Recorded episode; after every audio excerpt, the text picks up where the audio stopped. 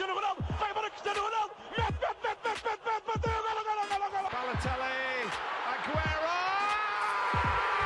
Posse de bola para Portugal, vai Éder, vai Éder, vai Éder, vai Éder, chuta, chuta, chuta!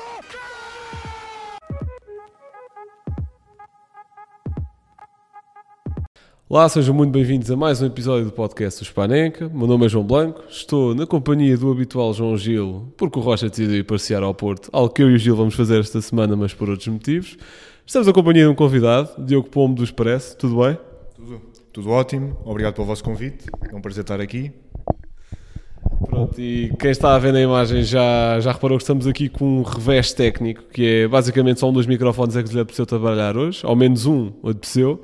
Portanto, vamos estar aqui a passar microfones entre os outros. Se houver assim alguma espécie de delay, não é nada da vossa internet, é só mesmo nós que somos leigos em relação a coisas de edição.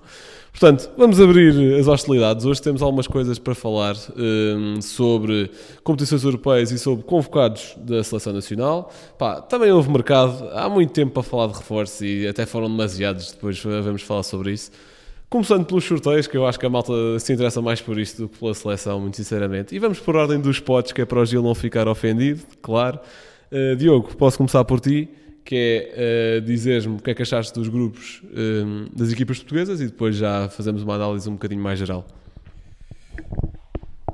Ora bem, acho que, acho que faz todo o sentido eu começar pelo Braga, porque pronto, o Braga entrando pela terceira vez na sua história na fase de grupos, acho que o, objetivo era claramente lá, lá entrar e gozar do dinheiro todo e dos milhões que vêm daí, claro, do prestígio e da história para, para este grupo jogadores entrarem na Champions.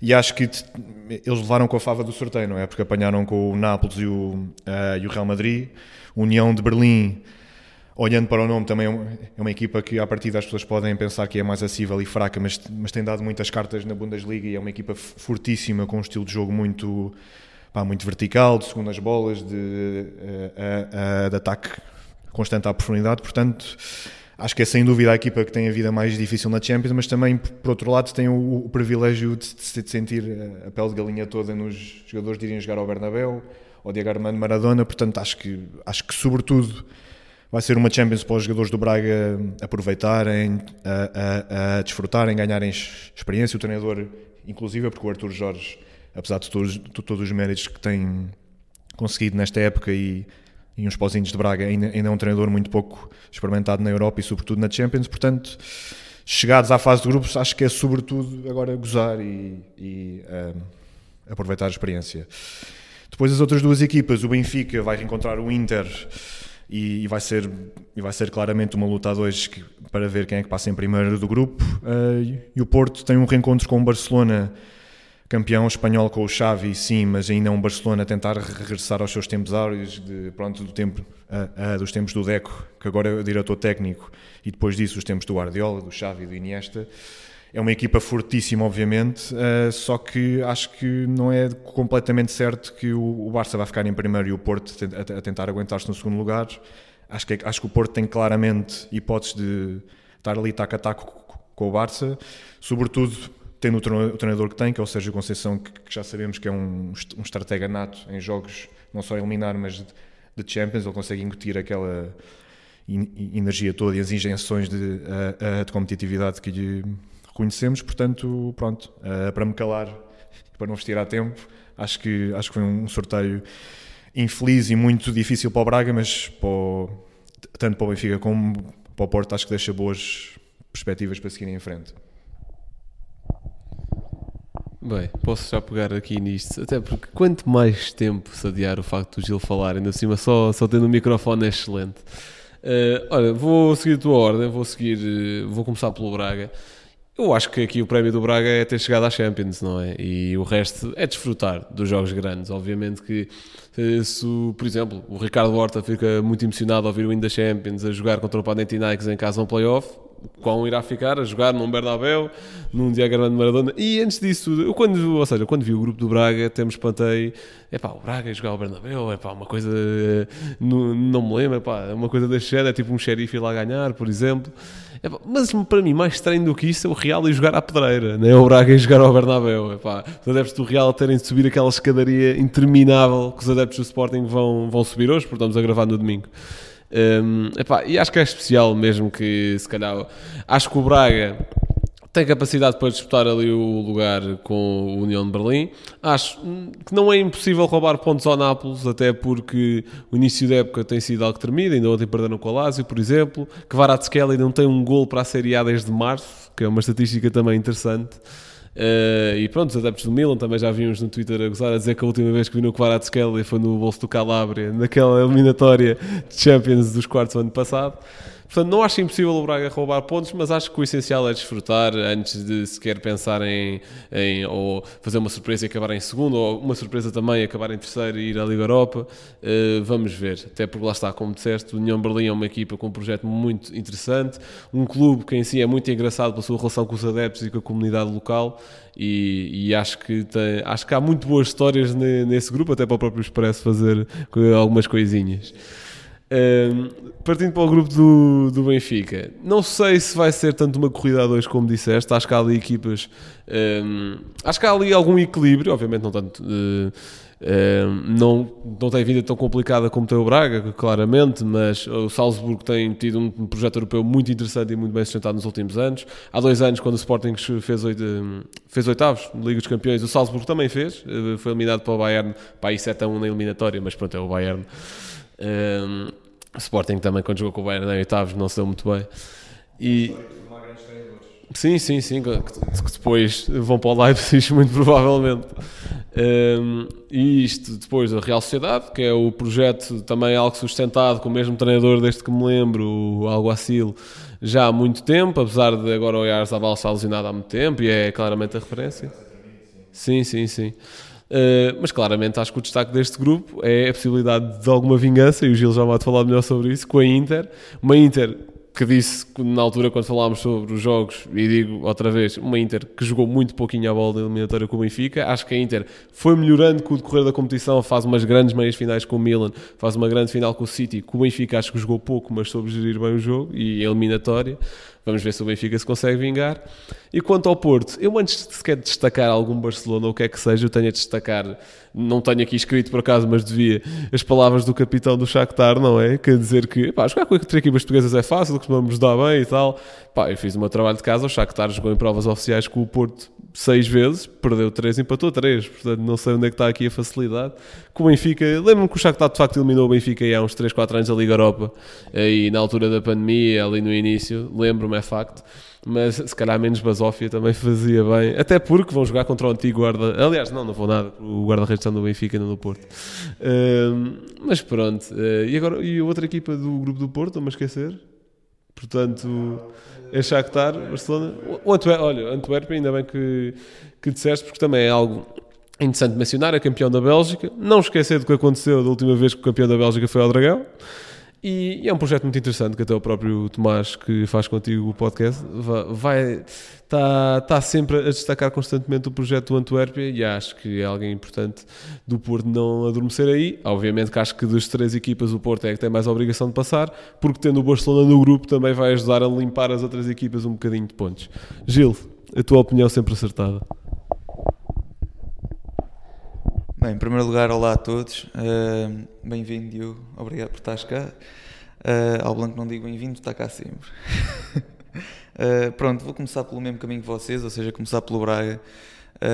e parece-me que foi o sorteio, obviamente, mais ingrato, vá, digamos assim, no sentido de possíveis aspirações de passagem aos oitavos mas se calhar um, um, sorteio bastante grato no sentido de desfrutar uh, do, de uma Champions que acho que vai ser essencialmente isso que o Braga tem de tirar desta competição. Uh, porque obviamente que vai ao Bernabéu. Uh, eu não me lembro do Benfica ir ao Bernabéu, mas eu também não acompanho futebol, futebol assim há tantos anos quanto isso, mas uh, era uma, uma viagem que eu gostava de, eu não, não propriamente eu fazer como adepto ir ver, mas gostava de ver o Benfica a jogar lá. Uh, portanto, vai ser, um, vai ser uma eliminatória também interessante. uma eliminatória, não, dois jogos interessantes entre o, o Real e o Braga. Uh, vai, ser, vai ser interessante ver uh, Valverde uh, e vários jogadores do, do Real Madrid a jogarem contra o Braga. Vai, vai, vai, ser bastante interessante ver a campanha do Braga. Sinceramente, eu era um daqueles que tinha um pouco de dúvidas se eles iriam conseguir passar, porque jogar na casa do Panathinaikos não é fácil. mas venceram com todo o mérito uh, e fico bastante feliz por terem, por terem entrado na Champions.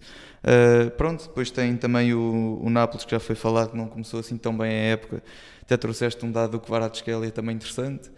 Uh, e finalmente o União de Berlim, uh, que tem um, lá está um projeto também muito cativante, tem iniciativas para com os adeptos muito interessantes. Eu fiquei a saber de uma que até era um churrasco que organizavam para os adeptos antes de alguns jogos em casa e, e para adeptos visitantes, ou seja, uma comunhão entre os adeptos da casa e adeptos visitantes. Portanto, uma equipa alemã que vem desenvolvendo assim um espírito de comunidade no futebol interessante e que deve ser valorizado e, e para mim uh, não me importava nada que fizessem isso também no campeonato português, algumas equipas, acho que seria interessante. Uh, não sei se seria possível, uh, mas... Em relação com o adepto há anos-luz de pois. Portugal e, e, qualquer outro, acho eu. Nisso a Alemanha, eles sabem nutrir muito os adeptos que vão ao estádio ou que fazem ações, eles, são muito bons nisso. Pois. pronto.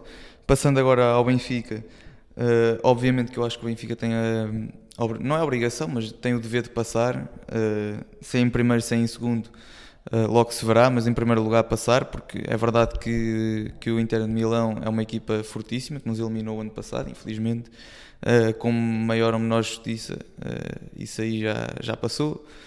Este ano temos a oportunidade de, de vingança, eles também perderam uh, algumas unidades que poderão fazer a diferença. Por exemplo, logo assim à cabeça lembro-me do Lukaku, uh, que acabou por marcar de penalti também ao Benfica, inclusive, e, uh, e trazer um pouco mais de força na, na linha da frente. depois temos o Salzburgo, que é uma equipa perigosa, não é, não é uma equipa alemã, mas costuma-se dizer que é uma equipa de estilo alemão. Uh, no sentido de uh, procurar muito futebol ofensivo, muita verticalidade, uh, muita, muito gegenpressing, uh, é de lá que o Roger Schmidt até, até passou, uh, de lá onde se calhar desenvolveu as suas principais ideias como treinador, portanto, de certa forma vai ser interessante ver como é que ele joga contra uma equipa que tem aproximadamente o mesmo estilo do Benfica. e uma equipa sempre perigosa, costuma-se dizer que as equipas alemãs são, são sempre perigosas, e esta é austríaca, mas tem, tem as mesmas ideias de jogo ou parecidas. Uh, e finalmente a Real Sociedade, que é uma equipa do, espanhola que para mim que é o campeonato mais técnico talvez que exista, uh, porque pronto, é uma equipa que sempre lidou muito com uh, treinadores como Guardiola, agora como Xavi que está a dar um pouco de continuidade às ideias de tiki-taka, portanto uma, uma liga técnica, vai ser interessante ver como é que o Benfica também lida com, com, com esta equipa, que tem bons nomes, Alex Remir na baliza, gosto bastante, o Meirinho no meio campo, portanto tem, tem bons jogadores, uh, vai ser interessante. Finalmente o, o, Porto, acho que é a equipa também que tem mais uh, obrigação de passar, uh, ficou com o grupo, na minha opinião, mais acessível no sentido de, já disseste Blanco, mas o Barcelona vai fazer ali uma certa limpeza de pontos às, às restantes equipas, ao Antuérpia e hum, ao Shakhtar, Uh, e essas duas equipas vão dar luta, certamente. Shakhtar é uma equipa ucraniana que hum, sempre que vai à Europa também faz boas campanhas. Uh, vai ser difícil também. Perdeu, por exemplo, o guarda-redes para, para, o Benfica, que era um dos melhores da equipa, mas continua a ter excelentes soluções. Uh, e depois a Antuérpia, já disseste que foi o campeão do, da Liga de Belga, não é? exatamente. Portanto, vai, vai, vai ser também interessante. É sempre um campeão de uma, de uma liga, portanto, vai, vai dar sempre luta. Mas acho que o Porto tem mais que a obrigação de passar. Uh, se é em primeiro, se é em segundo, vai depender muito dos confrontos com o Barcelona e se consegue ganhar algum deles. Muito bem, olha, só umas notas relativamente àquilo que tu disseste, só por me esqueci de dizer quando falei do Shakhtar, é que um ponto que pode ser decisivo ou não é que eles vão estar a jogar em Hamburgo os jogos da Liga dos Campeões, portanto no estádio do Hamburgo, também é um estádio com muita história a nível europeia e, e sei porque há aí um adepto do Hamburgo que é um fiago, que é um tipo que também faz muitos conteúdos digitais, que disse que pá, já comprou bilhetes para os três jogos e quer ir ver. Um, mas uh, também tinhas tocado aí num ponto, União de Berlim, que tinhas tocado aí também nas iniciativas, e para dar também mais um exemplo de uma, é uma que eles fazem no Natal, que é uma coisa muito engraçada, em que não tenho certeza se é na própria noite de Natal ou não, mas que chamam os adeptos à noite e ficam lá a cantar músicas de Natal todos, que pá, os vídeos é algo inacreditável ver aquilo. Um, E, e pronto, e é bastante engraçado. Depois tinhas dito outra. Ah, já sei, era sobre o Inter e o Lukaku. Eu acho que o Lukaku sair até é um reforço, mas e, e- isso sou eu. Vamos lá ver se redescobre a sua forma na Roma de, do Mourinho.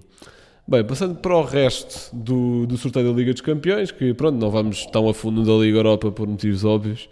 Hum, há aqui dois grupos que ainda queria destacar, não é? O F que está a fazer furor, que por- pela maior imprevisibilidade, não é? Paris Saint-Germain, Dortmund, Milan e Newcastle, né, também no seu regresso a competições europeias, tem tudo para ser algo bombástico. Mas também gostei aqui do grupo E, se calhar não muito nivelado, se calhar não tanto por cima, é certo, mas Feyenoord, Atlético, Lazio e Celtic também tem aqui os ingredientes para algo interessante.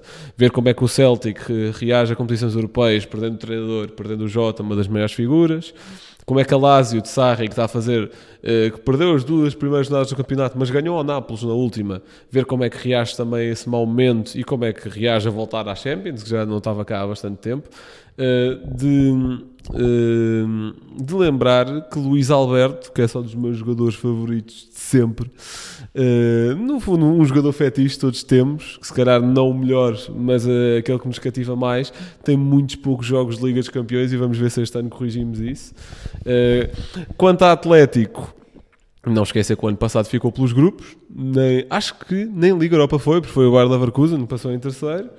Feyenoord, acho que o Benfica pode dizer uma coisinha ou outra sobre isso. Eh, também é um projeto bastante sustentado, que foi campeão, um- que está eh, até cada vez mais capacidade para reter os maiores talentos. Lembro-me que há duas épocas despacharam para aí metade do plantel, entre Malásia para o United, Sinisterra, para o Leeds, Ostnas para o Benfica. Agora este ano foi só o Kochko, que eu saiba assim das maiores figuras. Acho que está a haver aqui uma progressão. Eh, e quanto ao grupo F, vou-vos deixar falar um bocadinho melhor sobre isso, que há aqui muito sumo. Gil, vou deixar começar tu agora. Bem, antes de ir ao grupo F, gostaria de destacar também o grupo B, eh, que tem se calhar três equipas que qualquer uma eh, poderá passar. Eh, Estou a falar do Sevilha, Arsenal e PSV, porque lá está o Sevilha foi o, o- o vencedor da, da Liga Europa no ano passado. É um, costuma dar-se bem também nas competições europeias. Se passar este ano à Liga Europa, já sabemos provavelmente quem é que vai ser o campeão. Uh, depois o PSV é uma equipa que também está a começar bem. Gosto bastante do PSV, da Liga Neerlandesa. Uh, e o Arsenal é o Arsenal, pronto, tem, é favorito. Uh, mas acho que aquelas duas equipas vão tornar também o, o grupo bastante interessante. E, claro, sem desprimor para o Lens, ou Lan, ou lá como é que se diz? Lance. Pronto, que é, hum, é uma equipa também do Campeonato Francês, que ficou bem classificada ano passado, agora não sei qual é a posição, mas teve de ficar no topo para, para ir à Champions, obviamente. Uh, mas também é uma equipa que hum, não acompanho muito, mas uh, sendo campeonato francês e tendo ficado em boa posição, também deve trazer algo interessante. Jogaram agora em casa do, do PSG e eles, eles venderam muitos ah, jogadores e já não têm o núcleo da época passada, mas, por exemplo, eles, no Parque dos Príncipes eles tiveram quase o jogo inteiro a pressionar alto. E, às vezes até com marcações ao homem a, a campo inteiro, portanto é previsível que eles na Champions também entrem lá de, de peito feito, um bocado como ao Braga, porque não têm nada a perder, eles já...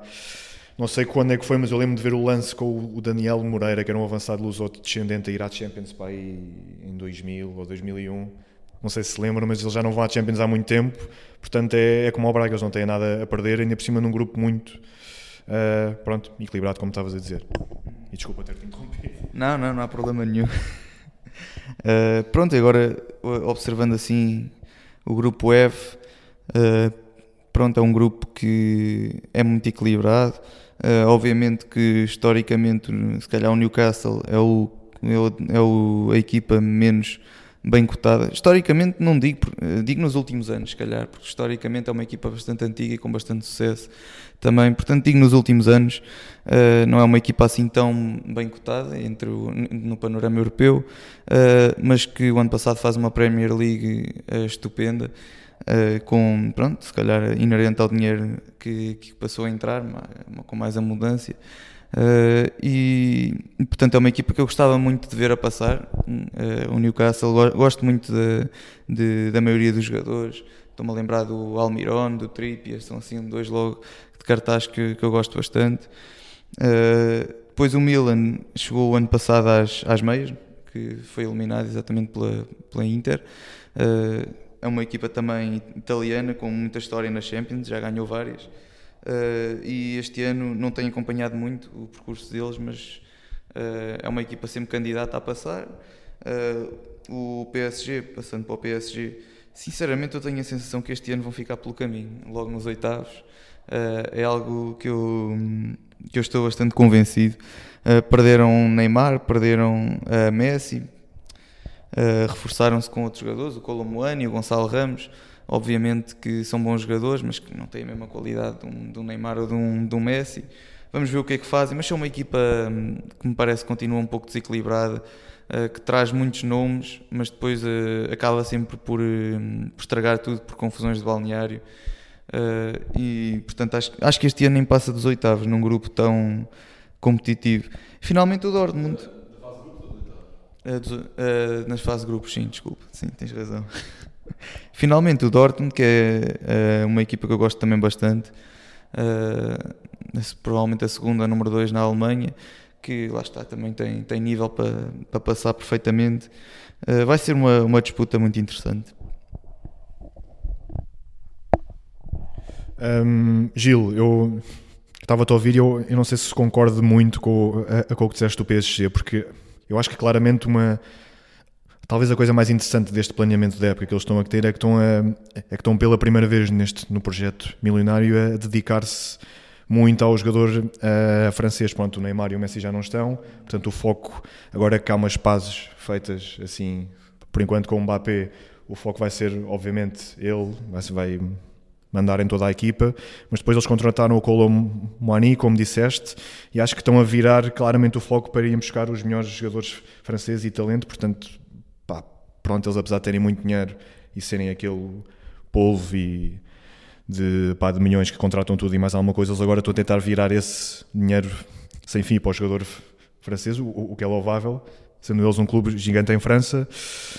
Um, e também acho que, apostando no Luís Henrique, apesar deste histórico todo deles de serem um, não diria um cemitério de treinadores, mas eles normalmente duram lá uma época, duas, pois há sempre um problema com as estrelas, como disseste. Mas eu acho que pela primeira vez, dado o contexto e dada a aposta que eles estão a ter e com o Luís Henrique, acho que eles se calhar até se estão a dar uma boa hipótese de terem um, um projeto mais sólido, mais pacífico, se quisermos, e ainda por cima com o Mbappé quase destinado daqui a um ano ir-se embora para o Real Madrid ou ponto que é que seja, acho que eles têm, à partida, claro está, ainda é muito cedo para falarmos, mas acho que eles têm boas hipóteses de ter uma época estável e, e, talvez não, tanto, não com tantos holofotes em cima deles, do género. O Neymar tem que render, o Messi tem que render, o Mbappé tem que marcar 47 golos na, na fase de grupos. Acho que as expectativas, apesar de continuarem altas, não são assim tão altas como costumam ser. Portanto, ainda por cima, num grupo destes, acho que pela primeira vez eles não vão ter sequer tantas expectativas em, em cima deles. Mas pá, pronto, é um palpite, nunca se sabe. Sim, já agora, só acabando aqui o assunto PSG, uh, concordo contigo, Diogo, na medida em que está a existir claramente uma aposta na valorização do jogador francês e e isso significa uma ruptura com o que estava a ser feito antes, não sei se para melhor ou para pior, uh, vamos descobrir, uh, mas sim, tira algumas holofotes dos indivíduos, isso é verdade, e antes o PSG era uma equipa muito individual, uh, e tanto pela pressão como pelo que se esperava, epá, por muitos motivos, até os próprios treinadores, se calhar perdiam um bocadinho a pressão, porque epá, a equipa não está a render, epá, porque é que o Mbappé não marca, porque é que o Neymar não assume, porque é que o Messi está a jogar assim, só dá assistência e não marca golos, epá, coisas desse género. Uh, vamos ver, uh, até porque, para além da valorização do jogador francês, está a existir, não posso dizer que é um mercado cirúrgico, porque contrataram para aí 10 jogadores, mas uh, sinto que uma aposta estilo diferente em jogadores mais jovens, se calhar com nome, mas com menos nome e com menos provas dadas, ou seja, com o Moani eu digo este nome e a primeira coisa que vai à cabeça de toda a gente é um falhanço. E é logo na final. Exatamente, é logo na final do Mundial. Não sei se posso chamar isso um falhanço ou uma ultra intervenção de, de Emiliano Martínez. Isto é um exemplo. O Gonçalo Ramos, portanto, um ótimo jogador, mas que até agora, Liga Portuguesa, fez, fez quartos com o Benfica duas vezes, ok, mas o que é que isso significa? Marcou um hat-trick no Mundial, ok, bolas de ouro, não, não. Portanto, não, não é não, nenhum jogador da elite europeia, é isso, de, ou vá, da elite das elites, era isso que eu quero dizer. Portanto, Asensio também, mas ok, era, nunca se conseguiu assumir titular no Real, o que é que isso significa, o que é que pode trazer, era mais nesse sentido que eu queria destacar. Passando pela Europa, só para falar um bocadinho do renegado Sporting, que também merece algum bocadinho de visibilidade. É, falar um bocadinho deste grupo com Atalanta, Sturm e Rakov, cujo segundo nome ninguém deste painel consegue, ninguém deste painel consegue pronunciar. É, posso começar eu, até porque a minha análise é muito simples. É, obviamente também derivado do facto de estar na Liga Europa e não numa Liga dos Campeões. Acho que o Sporting é a equipa portuguesa com a vida mais facilitada. Acho que tem totalmente a obrigação de passar este grupo, que sai em primeiro. E porquê é que eu digo que sai em primeiro?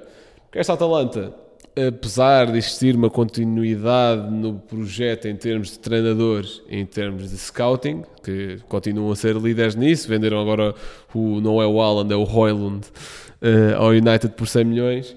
Uh, não existe uma continuidade em termos de figuras, uh, portanto, isso pode, como tem vindo a fazer nos últimos tempos, tem vindo a resultar em piores prestações a nível europeu, piores prestações internas. Portanto, a Atalanta teve ali se não me engano, três anos consecutivos a fazer terceiro lugar de Série A.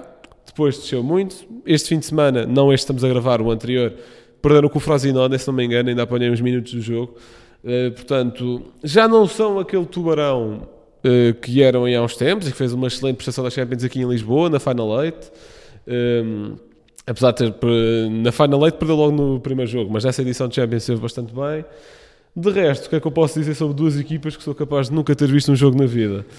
Uh, muito sinceramente, estou mais preocupado com o Rakov, pelo que tenho lido, de, em termos de projeto e em termos de sustentabilidade do mesmo, do que propriamente com o Sumgraço, que até agora não tenho visto assim nenhum destaque. Portanto, uh, são austríacos também e o Sporting com austríacos a valer para a Liga Europa tem alguns traumas, é facto. Não esquecer Las Clint. Uh, mas obviamente que, aliás, estão aqui, o Lasco também está aqui, portanto não faço ideia quem é que acabou em segundo e terceiro no campeonato, mas era algo interessante saber, porque parece-me que chegam aqui também como uma terceira força, não sei, lá está, se isso reflete na tabela, mas pelo menos em termos de mediatismo e de projeto, porque sabe muito pouco sobre o mesmo e não há grandes destaques e normalmente quando há estes sorteios os geeks da internet sempre que há algo para destacar, destacam. Lá está, exemplo do Rakov. Uh, acho que o Sporting tem de passar, tem de passar este grupo, uh, ou é passar ou passar, porque uma equipa que elimina Arsenal, por exemplo, se no ano a seguir, apesar de no eliminatório anterior com o Midland não ter sido assim tão pacífico, no ano a seguir não conseguir passar neste grupo seria, desastroso. E não para abordarmos muito aprofundadamente, mas só destacar aqui o grupo B, porque Ajax, Marselha, Brighton e AEK é capaz de dar umas capas fixe de, de jornais de, que acompanham mais estes clubes, obviamente. Diogo, força. Um, uh, eh, para seguir o que disseste, João, eu, eu, eu, acho que a Atalanta, apesar nestas últimas duas épocas já se ter ido um pouco abaixo, não deixa de ser a equipa mais de autor uh, da Série A e em França, porque o Gasperini, uh, naqueles tais dois, três anos em que iam constantemente à Champions, ele tinha. Pronto, eles tinham aquele estilo de jogo muito interessante e acutilante, entusiasmante sei lá, havia-se centrais a fazer, a, entrar pelo meio campo dentro, ou fazer os, ou, ou correrem pelas costas dos uh, laterais, era uma equipa que arriscava muito, que, que até pelo próprio posicionamento dos, jogadores, e pronto, e como disseste, o, o scouting cirúrgico, eles, eles, eles, além de serem equipa de autor, a Atalanta muito prova uh, uh, provavelmente, além do Nápoles agora, é a equipa que mais, que mais compra jogadores desconhecidos e depois os faz render tanto que, que, vende milhões e milhões e milhões. Portanto, acho que é interessantíssimo para o Sporting e, e pronto, e para os adeptos uh, portugueses verem dois jogos com a Atalanta, porque acho, acho que vai ser sempre interessantíssimo. E, e, já agora acrescentar que a Atalanta tem um dos jogadores que eu, que eu teria mais prazer em entrevistar, que é o Martin da Rune, que é o, pronto, o internacional pelos Países Baixos. Não sei se o seguem no Twitter, mas pá, ele está está constantemente a, a, fazer montagens e memes com ele próprio. Gosto muito com ele próprio, acho que é uma, acho que é uma grande qualidade uh, que uma pessoa uh, pode ter e um futebolista também, que é o humor próprio, não é? Então ele é, pá, e parece-me ser um bom tipo. Ainda há pouco tempo ele também fez uma série de posts sobre os perigos que os milhões da Arábia Saudita representam para o futebol e deixou entender que, que ele supostamente nunca iria jogar lá, portanto acho que, acho que é um típico, um, um típico não, um tipo com, com muito conteúdo Vamos ver se, pronto, a Atalanta agora vindo a Portugal, vamos ver se nós o conseguimos entrevistar lá na, na tribuna. Cuidado. Isto aqui hoje não, não está muito bom, mas uh, fazemos o nosso melhor. Uh, pronto, vocês já falaram bastante bem do, do grupo do Sporting. Uh, Parece-me que hum, tem a obrigação de, de passar em primeiro lugar. A Atalanta já, já foi aqui bem referida, também como uma equipa se calhar mais perigosa e com razão, não é? Não, não nos vamos esquecer desses anos uh, últimos em que tem e chegado longe nas Champions e com exibições interessantes até. Uh, depois o, as outras duas equipas, uh, reconheço que o Rakov, lá como é que se diz, não, não conhecia mesmo. o Sturm Graz já conhecia porque está sempre envolvida nas, nos playoffs para a Champions, portanto uma pessoa acaba por conhecer melhor. Também não sei se alguma vez vi um jogo deles, mas uh, são, duas equipas jovens, essencialmente, especialmente o, o Rakov. Uh, acho que até, eu até tinha de ver, acho que a média de idade era 21 anos. Portanto, é uma equipa mesmo muito jovem, é um projeto uh, emergente e, e que lá está. Uh, equipas jovens têm de. Para já tem aquela irreverência, não tem tanta experiência, mas tem irreverência que às vezes faz, faz toda a diferença. Podem criar algum problema, mas acho que o Sporting tem, tem mais que a obrigação de passar. Uh, depois, vou só aqui destacar uh, outro grupo Estava aqui a pensar se destacaria o grupo F com Vila Real, uh, Rennes, Maccabi Haifa e Panathinaikos, uh, por, por várias razões. A primeira é, obviamente, Vila Real, toda a gente conhece, é uma equipa que inclusive é na Champions já, já, já deu as suas cartas, na Liga Europa então muito mais. Uh, depois o Rennes é uma, uma, uma, equipa de topo de tabela francês também, uma equipa forte.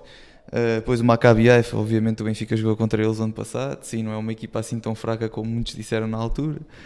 Uh, e o Panathinaikos que um, acaba por ser uh, eliminado pelo Braga, pronto, cai para, para a Liga Europa. portanto, é um grupo também que vou, vou gostar de acompanhar. Tá bom, tá bom. Bem, uh, passando aqui dos chuteiros das competições europeias para os convocados da nossa seleção, e Gil, sei que tens opiniões muito fortes em tudo o que indica escolhas de Roberto Martínez, ou a seleção no geral. Vou dizer assim os convocados assim em revista rapidamente, portanto, guarda-redes Diogo Costa, José e Rui Patrício. Já tenho problemas, são dos primeiros três nomes. António Silva, Danilo Pereira, Gonçalo Inácio, Ruben Dias, Totti Gomes, Diogo Dalô, João Cancelo, Nelson Semedo, Pedro Neto. Pedro Neto incluído no lote dos defesas, que é algo interessante também. João Palhinha, Ruba Neves, Bruno Fernandes, Otávio Vitinha, Bernardo Silva, João Félix, Rafael Leão, Ricardo Horta, Cristiano Ronaldo, Diogo Jota e Gonçalo Ramos. Gil, tenho de começar por ti, que sei que tens coisas fortes a dizer, portanto, tira do teu peito tudo aquilo que quiseres. Uh, bem, em primeiro lugar, Há aqui que dizer que esta convocatória foi algo, não vou dizer inesperada, porque as últimas duas também foram mais ou menos na mesma linha, mas uh, algo ingrata para alguns jogadores, uh, na minha opinião. Uh, e lá está, na continuidade da ingratidão da última convocatória, não com os mesmos jogadores obrigatoriamente, mas no sentido em que alguns têm de estar sempre cá e há outros que provavelmente não vão ter oportunidades, ou se tiverem é para ficarem no banco uh, ou jogarem um minuto uh, em Alvalade e serem assobiados. Pronto, é esse tipo de jogadores que, que temos. Uh, começando, se calhar, por analisar os guarda-redes, até nem me parece a posição pior, acho que está bastante uh, de acordo com, com o que está a ser o rendimento. Se calhar, no Rui Patrício, o Blanco vai discordar comigo. uh, mas no Diogo Costa José Saco, sim, consigo aceitar. Depois, na defesa, Uh, o Danilo, pronto, é aquela eterna questão de se calhar não fazia mais sentido uh, chamar, por exemplo, um Diogo Leite, um, um central mais, mais jovem, uh, enquanto que o Danilo não está assim a fazer nada de mais no, no PSG. mas o Cancelo, então, é outro caso que, se formos só analisar rendimento, é um pouco estranho ele aparecer nesta convocatória. Uh, pronto, lá está mais uma vez, é uma questão de nome e de, uh, e de passado na seleção. Uh, médios também não é algo que me deixe muito uh, estupefacto. Parece-me que todos os nomes aqui, talvez excetuando o Ruba Neves, que não fez assim também uma época extraordinária na época passada e este ano, estando na Arábia Saudita, não dá assim tanto nas vistas. mas os, os restantes também não me parecem ligeiramente mais adequados. Pá, depois na frente falta, por muito que, que me custe dizer isto, falta um nome, que é Paulinho, que eu acho que devia estar nesta convocatória pelo que tem sido o início da época. Uh, e uh, olhando, olhando bem para isto, pronto, o resto é aceitável, mas acho que uh, o Bruma também poderia estar aqui perfeitamente, também está a fazer um bom início da época pelo Braga. Uh, e o Paulinho, mas esses dois acho que são assim as, situações mais gritantes. Depois, se calhar, se formos olhar para o meio campo, Florentino agora já não faz tanto sentido como fazia na, na última convocatória, que não tem jogado tanto, apesar de a qualidade de estar lá e não, não mudar, mas pronto, lá está um momento de forma e um momento de utilização também, também conta. Eu acho que esta convocatória, sobretudo o que passa é uma mensagem de Roberto Martínez que o rendimento recente ou imediato dos jogadores está em segundo ou em terceiro plano em relação ao que ele considera serem ser os nomes nucleares para pronto para fomentar aquele tal espírito de grupo, entrosamento de pronto entre os um, jogadores. Acho, acho que também é claro que o Roberto Martínez quer e, e quis desde muito cedo fomentar eh, aquele tal espírito de, de, equipa na seleção, ou seja, chamar sempre um núcleo duro de jogadores, eles que se deem bem, eles que se habituem a jogar uns com os outros e sobretudo a treinarem juntos. Só que isto para fora também, ainda por cima, ele, ele nesta última conferência ele falou muito do, do quão importante é ter jogadores fora do lote dos convocados que rendam muito e que rendam bem e continuem com fome para, para, chegarem lá, para chegarem lá, porque isso também obviamente que alimenta a competitividade do futebol português. Só que depois ele convocando jogadores como Cancelo ou João Félix, que, que não está aqui em causa o, o, valor nem o talento deles, mas ambos não tiveram um minuto esta época, portanto isso também dá a mensagem aos outros que ficam de fora que, independentemente daquilo que rendam, do que, do que mostrem, do que marquem, do que joguem, que se calhar a porta não está fechada, mas está só se vê ali uma nesga de, eh, de espaço de abertura. E isso, claro que será sempre a questão mais difícil para qualquer selecionador gerir, só que lá está, para quem está de fora é, também é muito difícil que se mantenha motivado e a dar sempre um bocadinho mais para, para rendam nos clubes.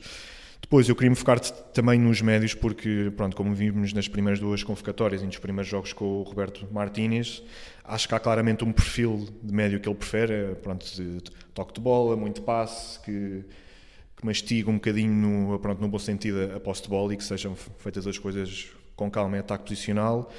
Só que também se nota aqui que, que, que, talvez dê jeito de ter no banco um jogador de perfil diferente. Isso seria, obviamente, o, o Mateus Nunes, porque é um médio, pronto, ele foi agora para o, para o City, mas tem umas características muito de uh, transporte de bola e que, pronto, ele recupera a bola e sozinho, se calhar, bate ali uma ou duas linhas de pressão, depois deixam a equipa respirar e atacar a baliza. Não havendo Mateus Nunes esse perfil, acho, acho que há claramente um, uma necessidade desse perfil na seleção. O, o, Bruno Fernandes, quando não tem a bola, ele vê-se muito, ele faz o mesmo no United, ataca muito as costas dos médios e, e faz muitas rupturas de, em, em, desmarcação. Só que, pronto, eu acho que estou-me aqui a repetir, mas acho que falta claramente outro perfil de médio para jogos em que as equipas defendam muito em bloco de baixo e, e, haja, haja ali muita dificuldade em furar. Uh, e pronto, não havendo isso, uh, claro que há, continua a haver muitas questões em relação a João Félix e Rafael Leão, porque o Félix não, porque não está a jogar, mas o Leão está em muito boa forma. Acho que está a continuar o momento que tinha a última época, só que eles jogam os dois na mesma posição do ataque, é partindo da, da esquerda, e, e são os dois diferentes, porque o João Félix é mais de bola no pé, de atrair, de, de, de, combinar e fazer ligações com outros jogadores, enquanto que o Rafael Leão prospera no espaço e, e, e, sobretudo embalado. Portanto, acho que, acho que o Roberto Martins eventualmente terá que tomar uma decisão e acho que se calhar ele terá que tomar esta decisão agora, porque o João Félix, em princípio, não tem ritmo de jogo, portanto, acho que é, é a maior oportunidade até agora para o Rafael Leão agarrar, destacar um lugar na seleção titulares. Certíssimo. Bem, dando aqui também os meus 50 cêntimos. Começando pela baliza, só para responder ali à questão do Gil. Isto aqui até podia ser sobre a minha relação pessoal com certas atitudes do Rui Patrício em certos determinados momentos da história do meu clube. Não é. Porque já desde aí de janeiro, fevereiro do ano passado que o Patrício não faz mais nada na Roma se não dar casas todos os jogos. Então, epá, este ano é uma coisa que me está a irritar completamente. Ah, Ok que agora não vi o jogo com o Milan, por acaso vi os dois anteriores. E, epá, aquilo é mal demais, é muito mau. E nesse sentido, eh, eu percebo que, epá, preciso aqui uma voz mais experiência, talvez não haja, para além de Diogo Costa e José Sá, um guarda-redes estivesse em mega boa forma agora, o próprio Rui Silva, que já, já teve aí muitas vezes nos nomes apontados, não está mega bem agora. O Max não, eh, agora voltou à Liga Espanhola, também não, pronto, está-se a adaptar ao novo clube, ainda não está em forma. Nessa ótica eu percebo. Se me disserem que o Patrício é um dos guarda-redes para ir no grupo que o europeu, aí é que já me preocupa bastante. Até porque, pá, o Patrício teve aí anos na seleção, obviamente que a Euro 2016 foi muito importante e Mundial 2018 também estava em forma, mas houve ali uns anos, entre 18 e 20 principalmente, em que António Lopes fazia exibições N vezes melhor por clube e nunca teve uma oportunidade de, na seleção de tirar lugar, até dia o António Lopes se fartou de ir à seleção para ser banco e disse, olha, não contei mais comigo e, e, epá, e é pena, estava ali um grande guarda-redes. De resto, pegando na questão aqui geral da coisa, que é o que é que se deve beneficiar mais, se é a criação de um grupo ou se é o rendimento. Muito sinceramente, eu acho que é um bocadinho dos dois. E nessa ótica, não me choca irem João Félix e Cancelo, porque, epá, obviamente, que depende muito de rendimento deles até lá e progressão de carreira deles até lá, mas se tivesse de apostar entre um deles até agora, eu diria que eles vão ao europeu. E nesse sentido, sinto que isto são qualificações para um europeu, que sendo que se está a criar algo para lá, não está a criar algo para agora, percebo a inclusão deles. Não percebo de toda a inclusão de nomes como Totti Gomes, Nelson Semedo, Pedro Neto para a posição que é convocado, Ruba Neves. Porque assim, se alguém me disser que estes quatro não fazem parte do grupo, do núcleo duro, não estão a fazer um bom rendimento, ou não estão com um super bom rendi- rendimento, nem espero que nenhum deles vá ao europeu se tudo correr bem. Portanto, o que é que estes quatro estão aqui a fazer? É algo que eu não percebo. Sendo que, por exemplo, e mantendo-me coerente àquilo que eu estou a dizer, não acho que fizesse muito sentido o Paulinho ser chamado à seleção. Porque apesar do rendimento estar a pedir por isso, alguém, tendo em conta aquilo que foi os últimos dois, três anos do Paulinho, pode prever que o Paulinho vai estar no próximo europeu? Mantendo este rendimento, pronto, talvez, não é? Se calhar ganha lugar. Mas eh, é uma coisa que para já não se pode prever. E eu não tiraria nenhum daqueles avançados para colocar o Paulinho. Portanto, nem o Bernardo, nem o Félix, nem o Leão, nem o Horta, nem o Ronaldo, nem o Jota, nem o Ramos. Nenhum destes eu tirava para colocar o Paulinho. Agora, Ruba Neves, e já falámos sobre isto da última vez que houve jogos de seleção, é um jogador que, epá, posso ser eu que acompanho pouco futebol e acompanho pouco o Wolverhampton e agora acompanho pouco o Al qualquer das coisas.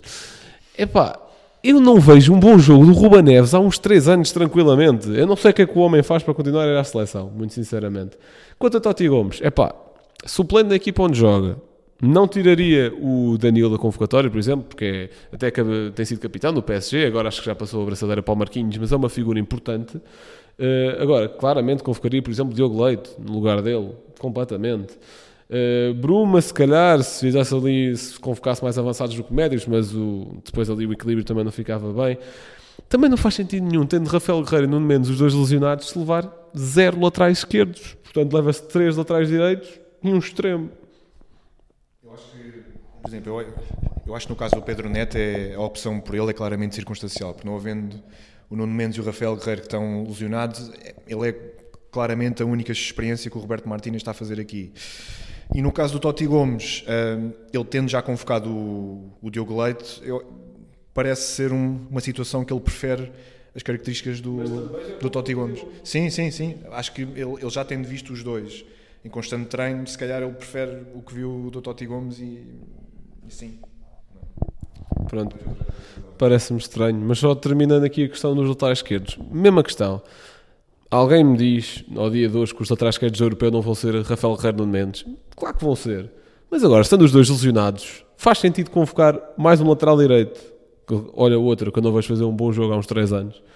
E um extremo adaptado que não vai passar a jogar a lateral no clube até ao Euro. Portanto, não faz sentido, apesar de ser jovem, não faz sentido começar a testá-lo para esta posição. Pá, dava-se uma oportunidade, por exemplo, Uh, Mário Rui não tem sido titular, mas podia ser um, um bom, pá, não digo um prémio de carreira, porque ele já foi à seleção, mas é para aumentar um bocadinho o seu estatuto. O próprio Nuno Santos, Do lateral esquerdo. Frederico Auschnitz. Sim, o problema do lateral esquerdo é algo comum na tua vida, não é? Uh, epá, ao próprio Nuno Santos dar, se calhar, esse sim, se calhar mais um prémio de, epá, são os dois ilusionados. Experimentar o Leonardo Neves, que aquele que conhece do contexto do Sub-21, não é? Por exemplo, qualquer coisa me parece melhor do que isto, me sou muito sincero. Levar um jogador que seja desta posição, por mim, pá, yeah. Pronto, é tudo o que eu tenho a dizer sobre os convocados. Não sei se vocês querem adicionar mais alguma coisa. Então passamos para as rubricas, que pronto, desta vez, no meu facto, não, quer dizer, não sei se o Gil vai falar do Benfica ou não, mas falo do Benfica, porque quero aqui prestar homenagem a uma figura muito importante dos últimos anos do Benfica. Dois campeonatos nacionais e duas supertaças. Tenho de falar aqui claramente de Vlaco Dimos. Portanto, 225 jogos, é o sexto guarda-redes com mais jogos pelo Benfica, o guarda-redes estrangeiro com mais jogos pelo clube. Em 225 jogos, 217 gols sofridos. Não sofreu gols em 94 destes 225 jogos. Máximo de jogos sem sofrer gols, 4 seguidos. 4 penaltis defendidos, inclusive disputas de penaltis. Que, que nem o Gil se lembra de tantos. E lá está, os tais 4 títulos, dois campeonatos nacionais e duas supertaças. Portanto, Gil, antes de passares à tua rúbrica, gostaria que, de pedir uma mensagem de despedida para Odisseias Lacodimos. Pronto, uh, obrigado por esta oportunidade. Só gostava era que desses continuidade, por exemplo, Samaris, Fez e jogadores desses. Também já agora poderiam ter aqui também um, um momentozinho de, de homenagem. Mas pronto, Vlaco Dimos também merece. Uh, não era o guarda-redes perfeito, longe de ser um, um guarda-redes medíocre. Uh, Salvou-nos muitas vezes, também uh, nos retirou pontos algumas vezes, mas era um, um jogador que, que eu sempre gostei, uh, cada vez menos, também tenho de admitir, cada vez me irritava mais nos últimos anos, mas é um guarda-redes que, que nos deu quatro títulos e que vai ficar na história, obviamente, por todas as estatísticas que tu deste, nem que seja por guarda-redes estrangeiro com mais jogos pelo Benfica. Portanto, certamente é um guarda-redes que vai ficar na história e que agradeço a sua passagem e boa sorte para o resto da sua carreira. Bem, agora o meu, a minha rúbrica não é sobre o Benfica, portanto podes anotá-la também. É precisamente sobre o Sporting, houve a dita por Ruben Amorim uh, sobre a seleção e ele diz a seleção não deve ser um prémio nem, nem ajudar jogadores psicologicamente. Uh, eu trouxe este comentário porque uh, eu concordo e discordo ao mesmo tempo, ou seja, eu discordo na parte em que ele diz que não deve ser um prémio, mas concordo na parte em que ele diz que não deve ser para ajudar jogadores psicologicamente. Uh, porquê? Porque a seleção na realidade é um prémio. Se o jogador tiver um bom rendimento, se o jogador tiver em boa forma, uh, é um prémio ser convocado, ou deveria ser um prémio ser convocado. Portanto, nessa parte eu, eu discordo um bocado com o Ruben Amorim. É um prémio, é um, é um orgulho poder-se representar a seleção. Agora, também não deve ser um lugar para ajudar atletas psicologicamente, porque uma seleção é um espaço tão competitivo como um clube, na minha opinião. Uh, e eu não quero um jogador no Benfica para lhe dar umas palmadinhas nas costas e dizer já passa uh, e para a próxima vez corre melhor, não é? Uh, eu não, não, pretendo isso e para a seleção também não. Depois perguntam porque é que há muita gente que deixou de acompanhar a seleção ou perde o interesse pela seleção. É porque realmente nestes últimos anos temos visto casos insólitos Tu falaste do caso António Lopes, uh, que abdicou da seleção. Eu não me lembrava desse, lembrava-me de dois, obviamente, afetos ao meu clube, que também são uma coisa ridícula, especialmente a do Rafa, que praticamente não jogava com rendimento altíssimo na, nas alturas em que era convocado. Portanto, a seleção parece um sítio em que vão uh, um X número de jogadores. Uh, ou por, uh, por afetação ou por afecção ao treinador ou por uh, terem história na seleção ou por, ou por agentes, vá. também não podemos fugir a esta questão, mas é, um, é uma situação em que deveríamos, seriamente, a Federação deveria seriamente rever o que se passa na seleção, porque penso que já não é uma situação unificadora dos portugueses, pelo contrário. Não, sei. Pronto, e terminando o episódio, uh, duas notas finais. Em primeiro lugar, agradecer ao Diogo pela, pela presença e dizer que isto foi um excelente episódio, pelo menos eu gostei. Uh, e outra nota final, dizer que, tal como o Rocha está a fazer hoje, lá está, o projeto, o 78, vai estar na Thinking Football Summit no Porto durante esta semana, portanto já agora para ficarem a saber a equipa que vai, vou eu, o Gil, o Mateus, o Ixan e o Zé Maria Pinto. Portanto, tudo boa gente que se vai divertir no Porto e trabalhar também bastante, obviamente, para conteúdos nas redes. Muito obrigado por terem ouvido e até uma próxima.